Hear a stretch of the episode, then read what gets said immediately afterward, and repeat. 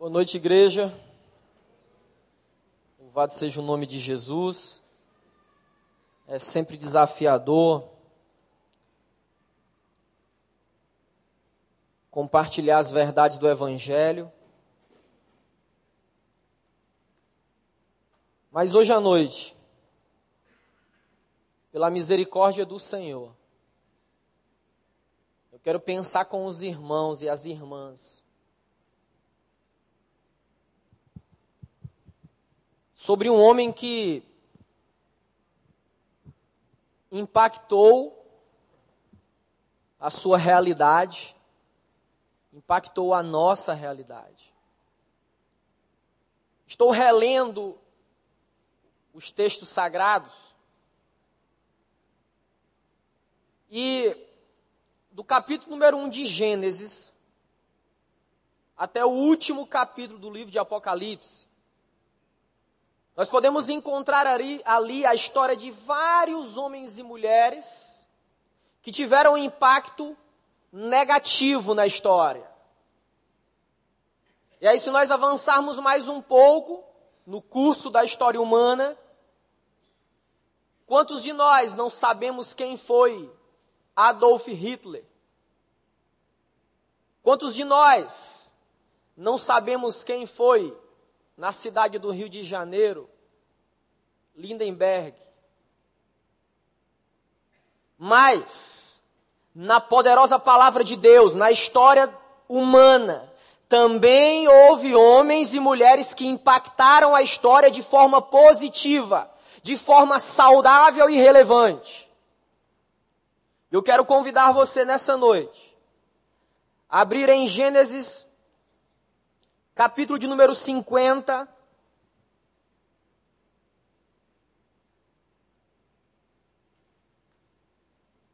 Versículo de número 24.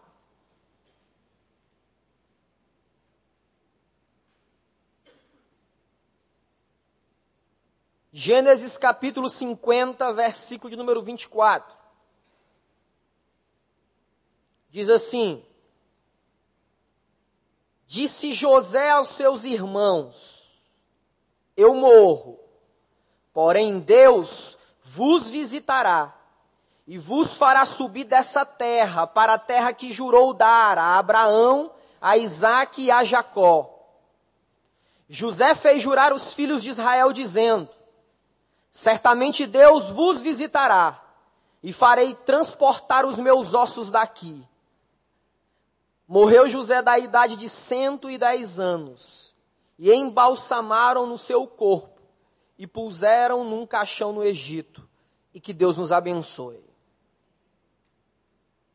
Quando você segue lendo o livro de Gênesis e chega no capítulo de número 50, nesses versículos que eu acabei de ler, não há como você não ficar admirado com a estirpe espiritual de um homem de Deus chamado José. Quando eu li esse texto, de forma imediata, o Espírito Santo de Deus foi me recordando quem era José. E eu fiquei em casa pensando, Deus, que homem é esse? Que os seus ossos simbolizam esperança e libertação de um povo. Quem é esse homem? Que os seus ossos representam o lugar aonde Deus queria um povo chamado Israel de Deus. Quem é ele? E o meu desafio é compartilhar algumas características de, desse homem de Deus, para mim e para você, se queremos ter uma vida de impacto positivo, saudável e relevante aonde nós estivermos. E o tema desse sermão é o impacto de uma vida. E aí começa-se a história de José. Eu vou contar um pouquinho no decorrer da mensagem. José filho de Jacó, patriarca. Ou seja, naquele homem, para aquele homem, existia uma promessa, a promessa de Deus, de Abraão, de Isaac e de Jacó, teologicamente chamado de pacto abraâmico, porque era uma extensão dessa promessa. Mas o interessante é que José não era um patriarca. José era filho de um patriarca. Mas mesmo assim, o texto sagrado contém diversas informações de forma muito específica sobre esse homem chamado José. E certamente ele tem muito a nos ensinar nessa noite.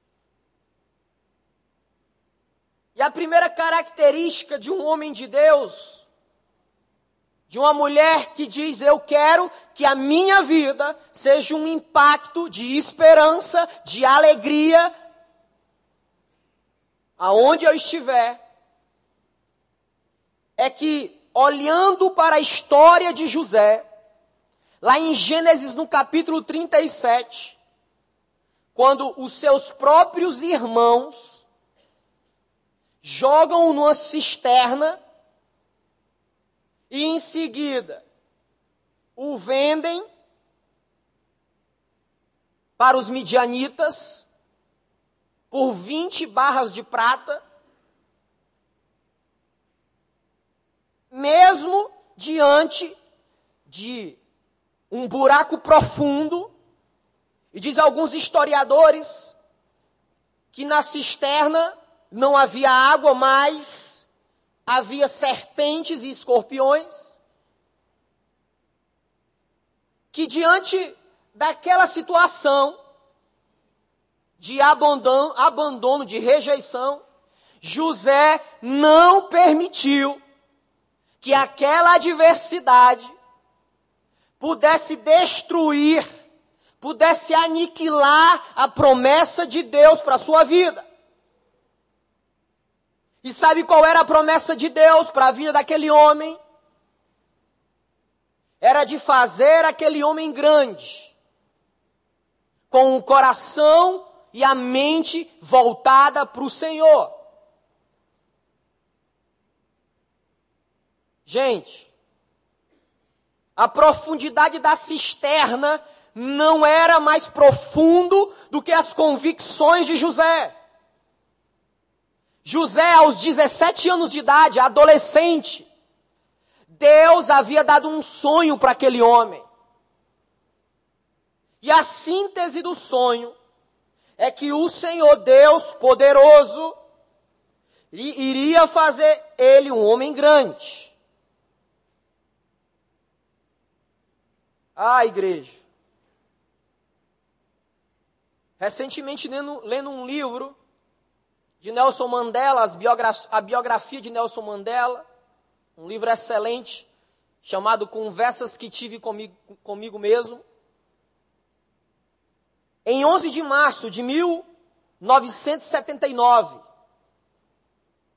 na África do Sul, preso, no regime apartheid, no racismo severo na África, Nelson Mandela pega o seu caderninho de anotação e ele só escreve isso.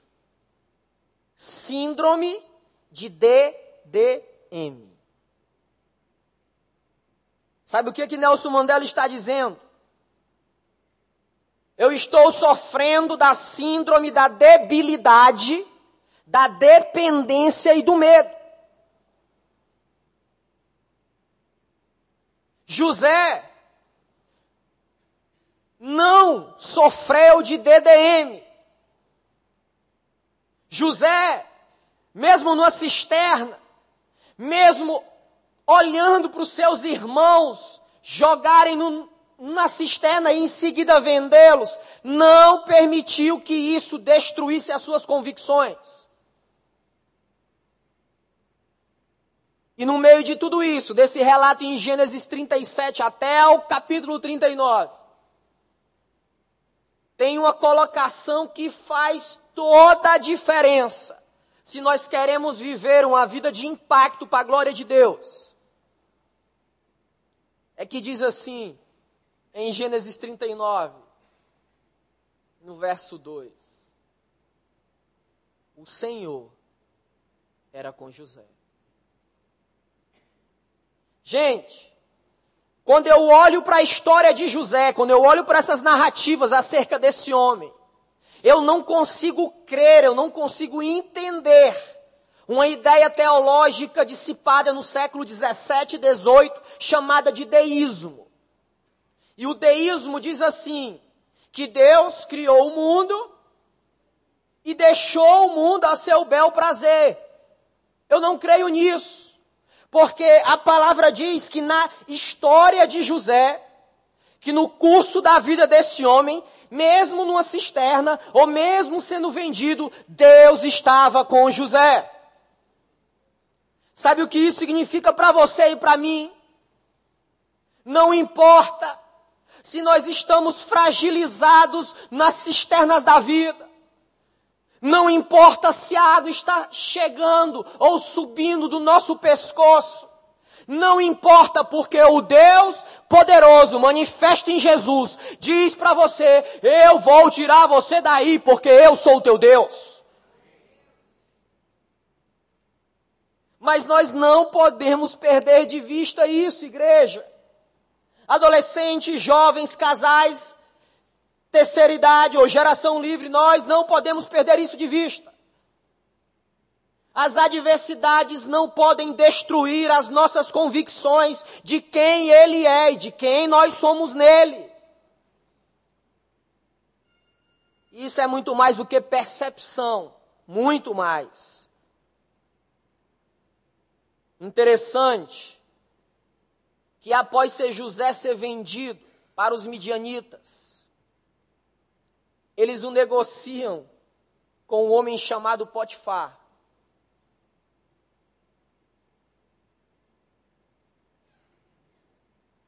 A palavra de Deus é deliciosa, irmãos. Quando a gente lê, eu lendo isso, eu, meu Deus, Talvez os adolescentes de 13, 14 anos, negociados nos prostíbulos em São Paulo, tenham tido a mesma sensação de José: eu estou sendo vendido. E aí no jornal O Globo, semana passada, chegou às minhas mãos, pelo casal que lidera a rede de paz, a, a área de paz dentro da rede de adolescentes, Oswaldo e Simone. E ela disse: Olha isso, pastor. Adolescentes de 13, 14 anos sendo vendido pelas suas famílias por 50 reais. E mais, os cafetões bancavam o silicone naqueles adolescentes. E em seguida eles pagavam o dobro daquilo que os cafetões tinham investido na vida deles. Talvez foi é a mesma sensação, eu não sei. A sensação de estar sendo vendido. Mas, o belo, o lindo, é que Deus mostra ainda diante de tudo isso, cuidado para com a vida de José. E Deus mostra isso para esses adolescentes nas ruas, nos prostíbulos em São Paulo, que Ele o ama.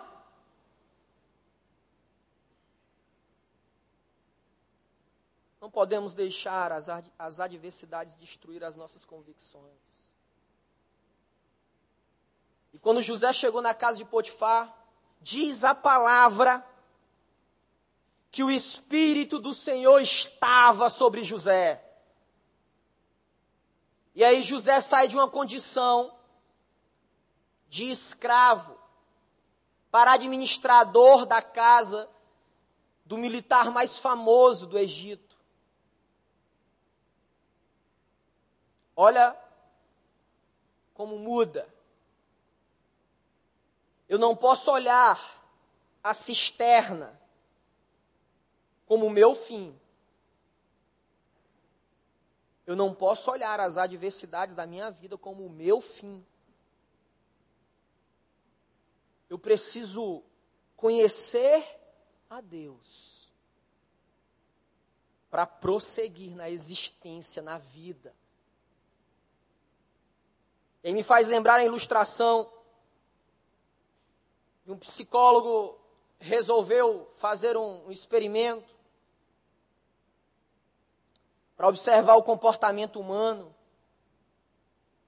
E ele pegou duas pessoas, dois homens. Convidou o otimista e convidou um pessimista. Os dois estavam nos extremos, nos extremos da vida. Um era exageradamente otimista e o outro era exa exageradamente pessimista. Cada um ficou numa sala diferente. E aí o otimista e o pessimista, ambos, ficaram numa sala cheia de estrume, de vaca. E aí eles passaram um tempo ali, aproximadamente uma hora. O pessimista, quando entrou, Desde o momento que ele abriu a porta a entrar, ele estava reclamando direto. Óbvio. Uma sala de estrume, que mau cheiro, que coisa ruim, isso não presta, como é que você faz isso comigo? Mas eu aceitei porque você me pagou para participar desse experimento, mas eu estou aqui, não está ruim. Aí ele anotou todas as colocações do pessimista. Foi na outra sala, mesmo tamanho, mesmo comprimento também havia estrumes naquela sala, mas tinha um homem denominado otimista. E aí, quando ele abriu a porta, o homem estava cavando, mexendo no estrume. Ele perguntou: O que, que você está fazendo? Ele respondeu: Olha, eu vi esse monte de estrume aqui. Eu estou pensando que no mínimo tem um pônei aqui. Gente, é a maneira como nós vemos as circunstâncias da vida. Talvez José poderia ter dito: Esse Deus que meu pai Jacó falou, me abandonou. Olha só que coisa tão comum. Ele não liga mais para mim. Porque olha como é que eu tô. Outra hora eu tinha uma casa na serra. Agora eu tenho um apartamentinho aqui. Olha como é que eu tô. Eu tinha 15 filiais da minha empresa. Hoje eu tenho duas. Olha como é que eu tô. Eu tinha os meus filhos juntos aqui. E um deles resolveu morar sozinho. E eu amo tanto se Deus me abandonou. Não foi essa a visão de José. José decidiu resistir à destruição das suas convicções. Ele permaneceu firme. Ele não se submeteu à debilidade, à dependência, ao medo, mas ele olhou para os valores a qual ele ouvia de seus pais. Prosseguindo, mas obviamente na posição de administrador. Olha, que coisa linda. Ele está administrando a casa de um militar extremamente famoso no Egito. Eu gosto quando Charles Swindoll diz que com o triunfo, com as vitórias, aumenta a nossa confiança. Mas não podemos esquecer que, na mesma medida, vai aumentar os nossos períodos de vulnerabilidade. Vulnerabilidade, olha, fragilidade. E foi o que aconteceu. Em Gênesis 39, versículo 7, diz que aparece uma mulher na história. E José, segundo a palavra, um homem bonito, simpático, forte, porque pastoreava ovelhas, andava muito, exercitava-se, exercitava-se. E diz que essa mulher começou a seduzir José, ou tentar seduzir José. E aí é que está. Se nós queremos, almejamos uma vida de impacto, de esperança, de alegria na nossa família, na nossa empresa, na nossa escola, na nossa universidade, na nossa igreja, nós precisamos resistir às tentações. O assunto complicado esse. Um dia uma mãe do Adore disse assim para mim, dos adolescentes daqui da nossa igreja, uma das mães que a gente tem aqui. Pastor, você é corajoso, né? Por quê, irmã? Você bota a mão onde tem maribondo, né? E eu disse, boto mesmo, irmã. Só que o que, que eu faço antes? Pego uma tochazinha, coloco fumaça no marimbondo, espero ele sair, aí eu vou lá. Falar de tentação é sempre complexo. Por quê? Talvez se fosse eu, ou você, nós quiséssemos negociar a situação. Não, mas peraí. Ela não está bem com o marido dela, Potifar está trabalhando demais, eu estou aqui. Agora eu mereci as forras da situação. Não. Eu estou cheio de vitalidade. Eu estou com aproximadamente 30 anos, o sangue correndo nas veias. E uma mulher linda como essa, eu tenho direito. Porque nós, igreja, eu tenho a capacidade de tentar negociar com as tentações da vida. Isso parece que está impregnado na nossa alma. Está, aliás, a nossa natureza pecaminosa, ela se inclina para aquilo que não agrada a Deus. José não era uma pedra. José era um homem cheio de vitalidade. Não se trata de uma tentação única. Porque Gênesis 39, 10 diz que foram uma sequência de assédios sobre José. E aí, eu estudando sobre tentação, eu vi que ela se apresenta em pelo menos três áreas muito simples da nossa vida. Primeira área, na área material. É aquele desejo exagerado de possuir, não importa se um carro ou se possuir uma escrivaninha velha. É uma inclinação exagerada de ter, e em muitas ocasiões até o do outro. E aí tem um nome para isso, né?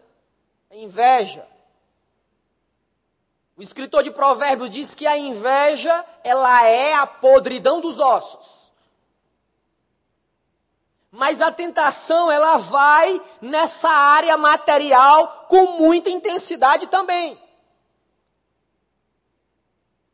Mas existe uma outra área de atuação da tentação. É na pessoalidade é um desejo também descomunal de fama, de desejo de autoridade, de poder e de controle do outro. Isso é na pessoalidade. Existe também outra área, que no caso, de forma mais pontual no texto, era a área da sensualidade ou da sexualidade. o desejo de possuir o corpo da outra ou do outro apenas para uso pessoal. E aí eu gosto de um sociólogo polonês, ainda mora, mora na Inglaterra, muitos anos mora na Inglaterra, chamado Zygmunt Bauman. Ele diz que os relacionamentos hoje, seja pai, filho, filho, pai, noivo, noiva, marido mulher, amigos, é um chamado relacionamento líquido. Ele não tem mais forma. Ele escorrega pelas mãos. E a nossa cultura trouxe isso. Uma necessidade desenfreada de sexo. É a chamada erotização da sociedade. E isso tem que nos preocupar. Porque talvez é nessa área que o diabo, Satanás, quer detonar a tua vida. Seja em qual faixa etária for. E aliás, é um tema meu de muita preocupação. E a gente vai lutando contra isso, pregando e vivenciando os valores do reino. Não precisa muito esforço para nós percorrermos as redes sociais e vermos posts ou fotos ou publicações de cunho erótico. adolescentes, jovens, casados, solteiros, divorciados, em vários segmentos.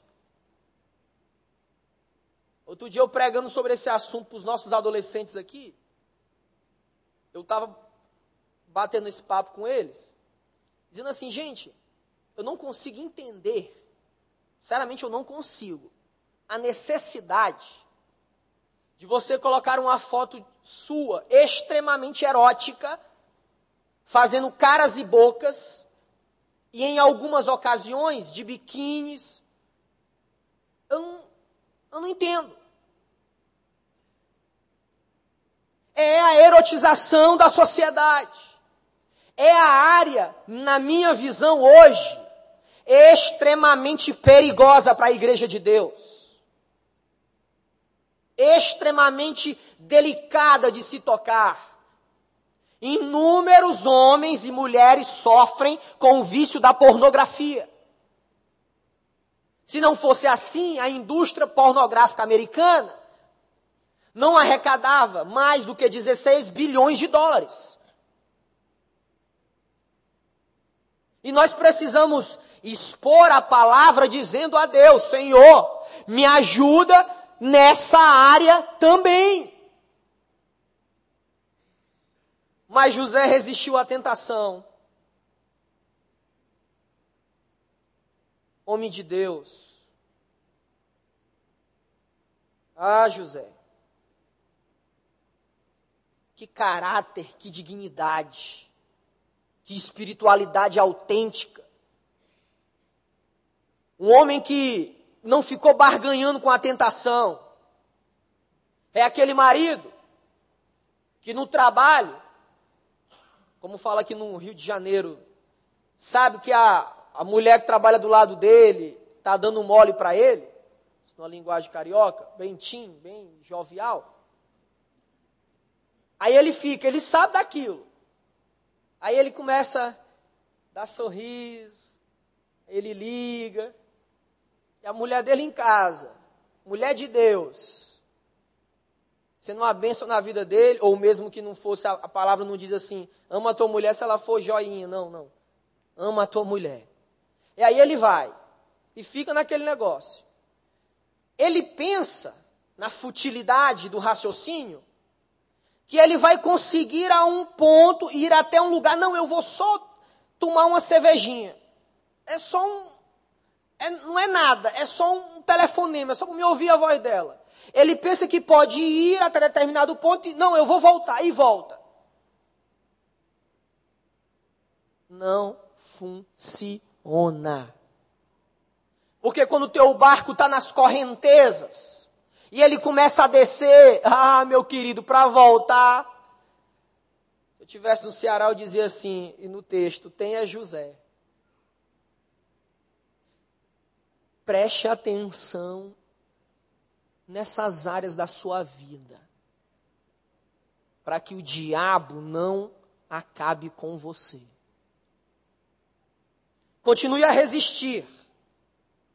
José não convenceu com a tentação, ele simplesmente fugiu. O maior presente a oferecer a você mesmo, sua família, seu cônjuge, seus filhos, é a sua autenticidade e a sua integridade. Sabe o que aconteceu com ele? A mulher de Potifar que estava seduzindo disse: Não, ele que estava me seduzindo, me querendo. Potifar bobão, acreditou na mulher. Olha o que ele fez. Pegou José, prendeu José. Na cisterna, vendido, preso. Desfrutou um pouquinho da alegria de sair da cisterna, da venda, e agora, mais uma vez, José está preso. Mas sabe o que me chama a atenção? para que eu possa viver uma vida de impacto onde eu estiver, é que fisicamente José estava assim encarcerado, mas as suas emoções não estavam encarceradas. Gênesis capítulo 30, verso 20. José não permitiu que o tratamento injusto ou os maus tratos naquela cela encarcerassem as suas emoções. Talvez se Van Gogh tivesse lido a Bíblia e aprendido com José, um dos maiores gênios da pintura, não tivesse cortado as suas, as suas orelhas e mandado a um amigo, simplesmente porque o medo de errar na sua arte, de receber críticas, tivesse encarcerado as emoções desse grande gênio das artes. Olha, eu olhando para a vida desse homem, eu, eu cheguei a ficar sem fala lá em casa. Parece que quanto mais você vai e vai, você vê o poder do Espírito agir na vida de um homem, igual a mim. Ah, gente as emoções dele não, está, dele não estavam encarceradas. Talvez um tratamento imerecido por parte da sua família tenha encarcerado você. Muitos pais maltratam seus filhos e filhas, mas também muitos filhos e filhas sepultam seus pais vivos. Moram no mesmo lar, mas o coração e a mente de ambos estão distantes uns dos outros. Talvez uma acusação injusta tenha encarcerado as suas emoções. Em algum momento da vida, não se preocupe. Não faltarão pessoas que vão dizer inverdades ao seu respeito. Que é isso, pastor? Ora, disseram de José, disseram que Jesus tinha demônios. Olha, disseram que Billy Graham tinha amantes. Mas sabe o que esses homens fizeram? Disseram não ao cárcere, à prisão das suas emoções, das suas convicções, da sua espiritualidade. Talvez o abandono foi um agente prisional das suas emoções. Abandonado pela esposa, ou pelo marido, ou pelos filhos. Mas, querido, o Deus da Bíblia, Deus de José, está dizendo para você que ele jamais vai te abandonar. Jamais. Repitam comigo, jamais. Mais forte, jamais. Jamais ele irá nos abandonar. Louvado seja o nome de Jesus. Mas talvez você diga, pastor, teve um agente prisional forte, que me encarcerou, aliás, encarcerou as minhas emoções, foi a traição. Presta atenção, quanto mais você pensar na pessoa traída, que traiu você, no seu traidor ou na sua traidora, tentando anular o que aconteceu, você vai sofrer. É aquelas mulheres que o marido deixou, ou através da traição, traiu e saiu de casa. Talvez ela diga assim para a amiga: Ah, ele morreu para mim, ele morreu. Aí, duas horas depois, liga para a melhor amiga e diz: ah, Aquele homem não presta, ele morreu, eu não quero nem ver ele na minha frente. Ou a mulher que deixou o marido, o marido faz o mesmo e ele repete sucessivas vezes o comportamento daquela mulher, sempre avaliando os aspectos negativos ou daquele homem. Não deixe isso ser um agente prisional das suas emoções. Não deixe. Nenhum desses aspectos pode aprisionar você se você não quiser. Você tem o poder de escolher. José, em todos esses momentos, eu não consigo ver no texto bíblico, em nenhum momento dizendo assim, não, é, ele fez isso porque ele tinha algo de especial. Não, ele era gente. Por isso que eu gosto da igreja. Por isso é que eu amo igreja. Porque igreja é a composição de gente. Igreja é, a, é a, o ajuntamento de pessoas imperfeitas. Claro. Isso é igreja. Por isso que um sinônimo de maturidade espiritual é nós olharmos para o outro e dizer assim: eu entendo isso. Isso me feriu, isso me frustrou, mas eu entendo porque eu sou gente, você é gente. E à luz de Mateus, capítulo de número 18, eu vou a você tratar a questão. Claro. Mas às vezes a percepção que a gente tem no, no gabinete pastoral é que a gente pega o livro de Mateus e rasga o capítulo 18. Eu adoro o capítulo 18. Gosto muito. Porque é maturidade, igreja. É simplesmente maturidade não é ser um tirano e querer que o outro se comporte da forma que eu quero. Como é que é isso? Então, José era gente também. E resolveu não, não ser encarcerado nas emoções. Estava lá preso. Fisicamente, mas não estava emocionalmente. E aí segue-se a história José lá naquela cadeia, batendo um papo lá com os, os presos, com o copeiro. Aí chega um dos copeiros e diz o seguinte, rapaz, é, o faraó tá, teve um sonho lá meio estranho. Já mandaram chamar os místicos do Egito, os magos, e não deram, não dei nada. Comenta lá a história. Aí, o Espírito do Senhor sobre José, em José, ele diz assim: Eu vou resolver esse assunto aí, eu vou decifrar, me leva lá que eu vou decifrar. Aí diz a Bíblia que José chegou lá e disse: É assim, assim, assim, assim, assim. O Egito vai passar sete anos de fome assim, e depois sete anos de prosperidade. É assim, o negócio é assim. Aí a Bíblia diz assim: E o Faraó viu que o Espírito do Senhor estava sobre José. E sabe o que, é que o faraó faz com ele? Ora, não é bobo nem nada, né? Diz assim: vem cá, você vai ser a segunda pessoa nesse lugar chamado Egito. Diz a Bíblia que Faraó tira um anel e coloca no dedo de José. Olha, o que aquele anel, a folha que aquele anel tocasse, não tinha conversa, era aquilo que tinha que se fazer. Era aquilo.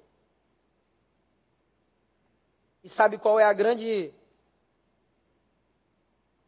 verdade? Se nós quisermos ser termos uma vida de impacto onde nós estivermos, é que José, chegando ao posto de segunda pessoa na maior potência naqueles dias, ele não se infectou com as patologias do poder. Leonardo Boff, em Cristianismo Mínimo do Mínimo, diz que o, o poder, ele gera enormes e vastas patologias no coração humano. No meu e no teu coração. E aí eu fui ver, ouvi isso, fui ler na Bíblia. Será que tem? Fui lá ver. E aí eu me lembro, primeiramente, de Isaías capítulo 14, quando diz que um camarada chamado Lúcifer, anjo celestial, aliás, uma autoridade nos céus, quis ser maior do que Deus. Aí eu fui pagiando lá em Gênesis novamente e vi um outro camarada chamado Adão. Olha, a queda, gente, por favor, a queda não foi por causa do sexo e muito menos por causa da maçã, tá? A queda foi porque a serpente disse assim: se vocês comerem dessa maçã, vocês serão igual a Deus. Poder. Mais na frente, ainda em Gênesis, teve uma rapaziada lá que resolveu fazer o seguinte: olha, estamos aqui sem fazer nada, vamos construir uma torre que vá até os céus, onde o nosso nome ficará nas estrelas. E nós vamos dar o um nome para ela de Torre de Babel. Poder. José não tinha sido infectado com essas patologias.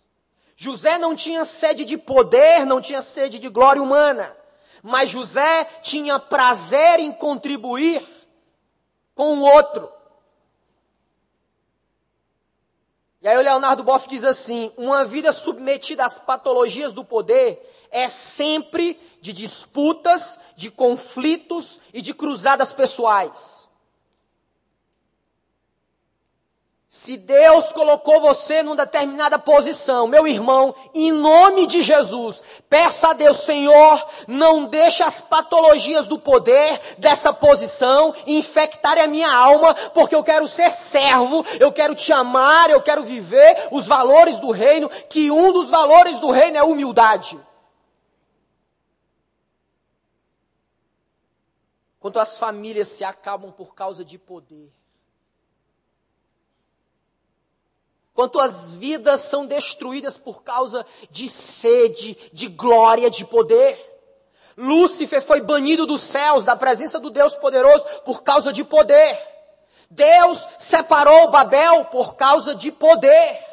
Deus repreendeu Adão por causa da sede de poder. Mas ele não fez isso com José, porque José não se infectou com as patologias do poder. Mas sabe o que, que acontece quando nós recusamos isso, essas doenças? Nós julgamos menos os outros, abraçamos mais e elogiamos mais o outro com a palavra de misericórdia. Quando nós dizemos não às patologias do poder, nós cobramos menos dos outros e somos mais tolerantes. Exigimos menos de nós mesmos, sem perder a, efi a, eficiência e a eficácia, e passamos a ser mais românticos com nós mesmos e com os outros. Quando nós não, não queremos nos submeter, nos prostrar diante das doenças do poder, nós somos menos vítimas das angústias, das fobias, das inseguranças e nos tornamos mais apaixonados pela vida, pela beleza da oportunidade que Deus nos deu hoje.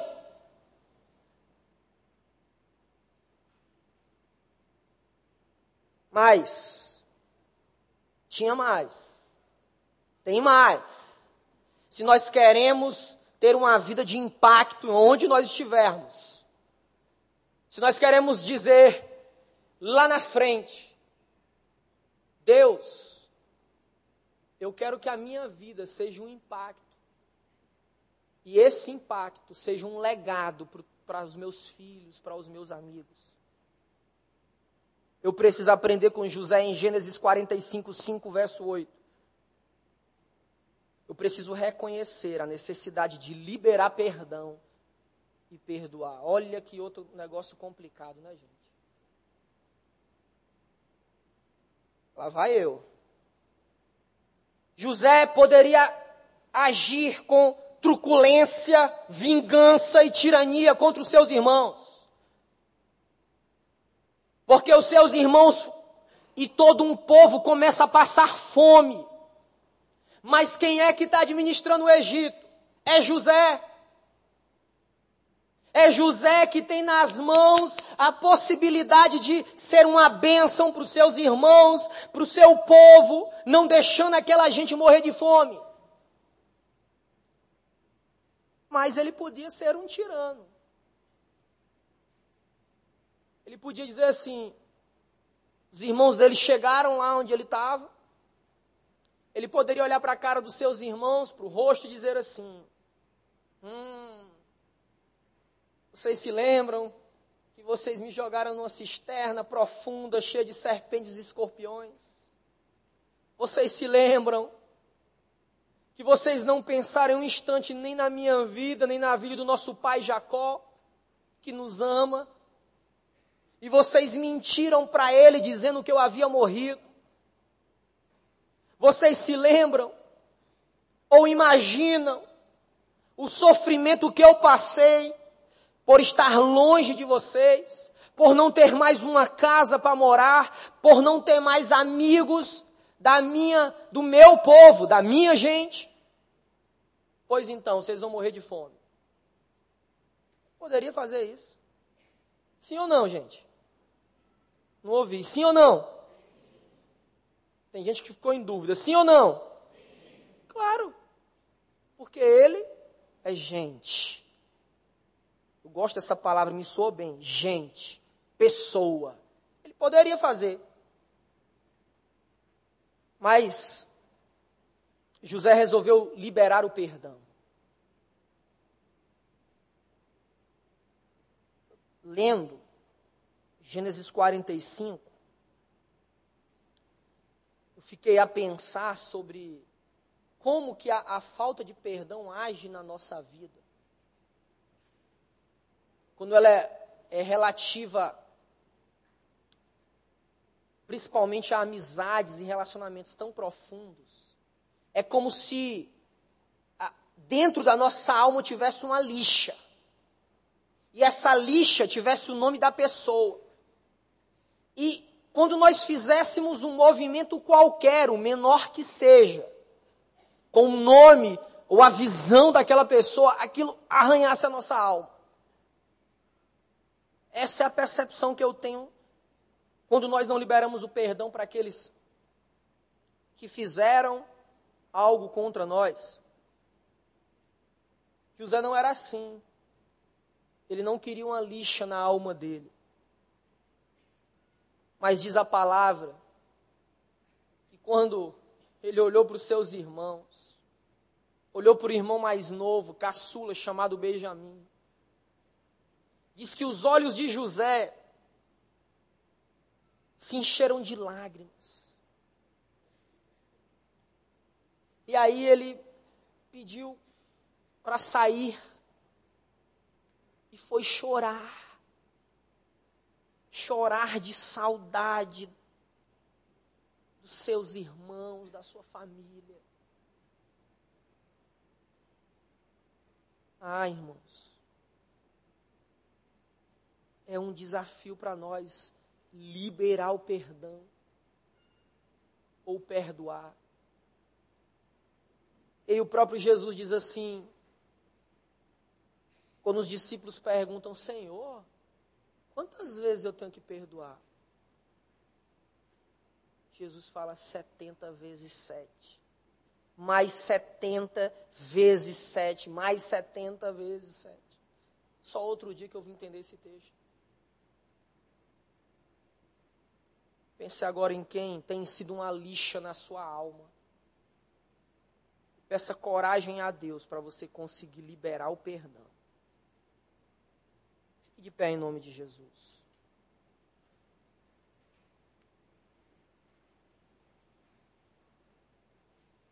Se eu quero uma vida de impacto, eu não posso deixar as adversidades destruir as minhas convicções. Eu preciso resistir às tentações. Eu preciso não deixar as minhas emoções serem encarceradas. Eu preciso fugir das patologias do poder. Eu preciso reconhecer a importância de liberar perdão e perdoar. E, aliás, a Universidade de Stanford, nos Estados Unidos, fizeram uma pesquisa aonde indicou que se quando há liberação do perdão, os níveis de estresse caem em pelo menos 50%.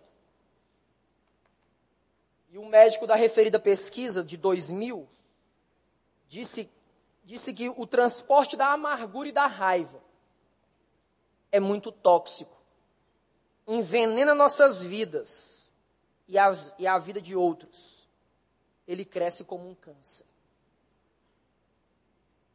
precisa aprender, se dispor a tirar essa lixa da minha alma. E por último,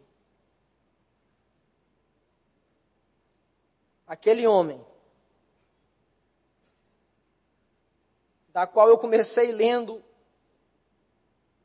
aliás, extraindo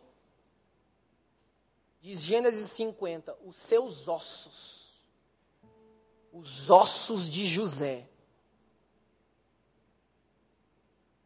compartilhou esperança, José.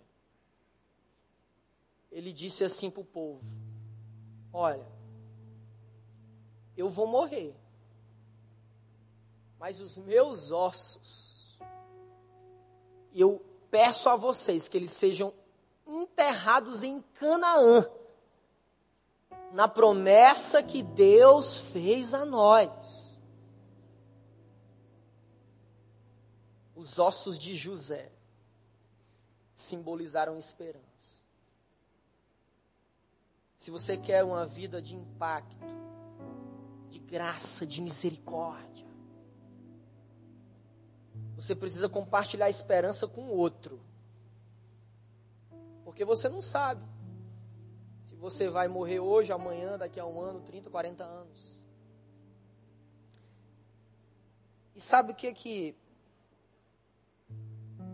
Sabe o que, que aconteceu? Com os ossos de José? Em Êxodo capítulo 13, versículo 19, o povo chega em Canaã. Deus, usando a vida de Moisés, liberta eles do Egito. Porque o povo contemporâneo de José havia sido escravizado. Diz a palavra porque nasceu uma geração que não conhecia José. E 250 anos depois, Moisés enterra os ossos de José em Canaã. O cumprimento da promessa estava sendo realizado ali, naquela hora. O sonho daquele menino, que foi grande, mas não almejou ser grande. A convicção dele, 250 anos depois, foi realizada na vida de um povo. Sabe o que simboliza para nós, igreja, hoje? Que a esperança nossa, ela não está aqui, gente. O seu espírito será transportado para a presença de Jesus. Quando eu vi os ossos, quando eu li os ossos de José sendo transportados a Canaã, imediatamente veio no meu coração Apocalipse, capítulo de número 21. E diz a palavra de Deus que sim, que virá a nova Jerusalém de Deus do céu, e nós veremos Jesus Cristo reinar com poder e grande glória. E diz a palavra que ele vai enxugar do nosso rosto toda a lágrima, e não haverá mais morte, não haverá mais dor, e o seu nome é Jesus Cristo de Nazaré. Eu almejo na minha geração, com as minhas imperfeições, viver uma vida de impacto em qualquer lugar que eu esteja. E eu quero convidar essa igreja, essa igreja de gente, de gente imperfeita, mas que vai sendo modelada pelo Espírito Santo, pela palavra de Deus, a viver uma vida relevante em nome de Jesus. Nós temos muito a fazer. Existe uma obra enorme diante de nós. Precisamos alcançar famílias nesse bairro, nesse Brasil, no Rio de Janeiro, no mundo, precisando de uma palavra de esperança e você a tem. A palavra de esperança está na tua boca. É hoje o dia da virada, é agora. E aonde eu vou, e aonde eu for, eu vou continuar pregando Jesus Cristo de Nazaré, Jesus Cristo ressuscitado entre os mortos e a volta de Jesus. Eu quero contar contigo. Há mais de 10 anos atrás, alguns líderes disseram assim: é fogo de palha. É fogo de palha recém-convertido. Gente, já se passaram dez anos e o meu coração continua a arder. E a minha mente continua voltada para continuar avançando, detonando, colocando por terra toda a obra do diabo. Segure na mão de quem está do teu lado em nome de Jesus. Faça isso com vontade, com alegria. Toca no outro. Ele é poema de Deus. Ele é obra-prima de Deus, conforme Efésios capítulo 2, verso 10. É a obra de arte, é o mais lindo de Deus, é o outro. Feche teus olhos, vamos adorar o Senhor com um cântico. Coloca a tua vida, diz Senhor, faz um raio-x da minha vida hoje. Aquilo que está apodrecido na minha vida Deixa o Espírito continuar soprando, limpando a tua mente.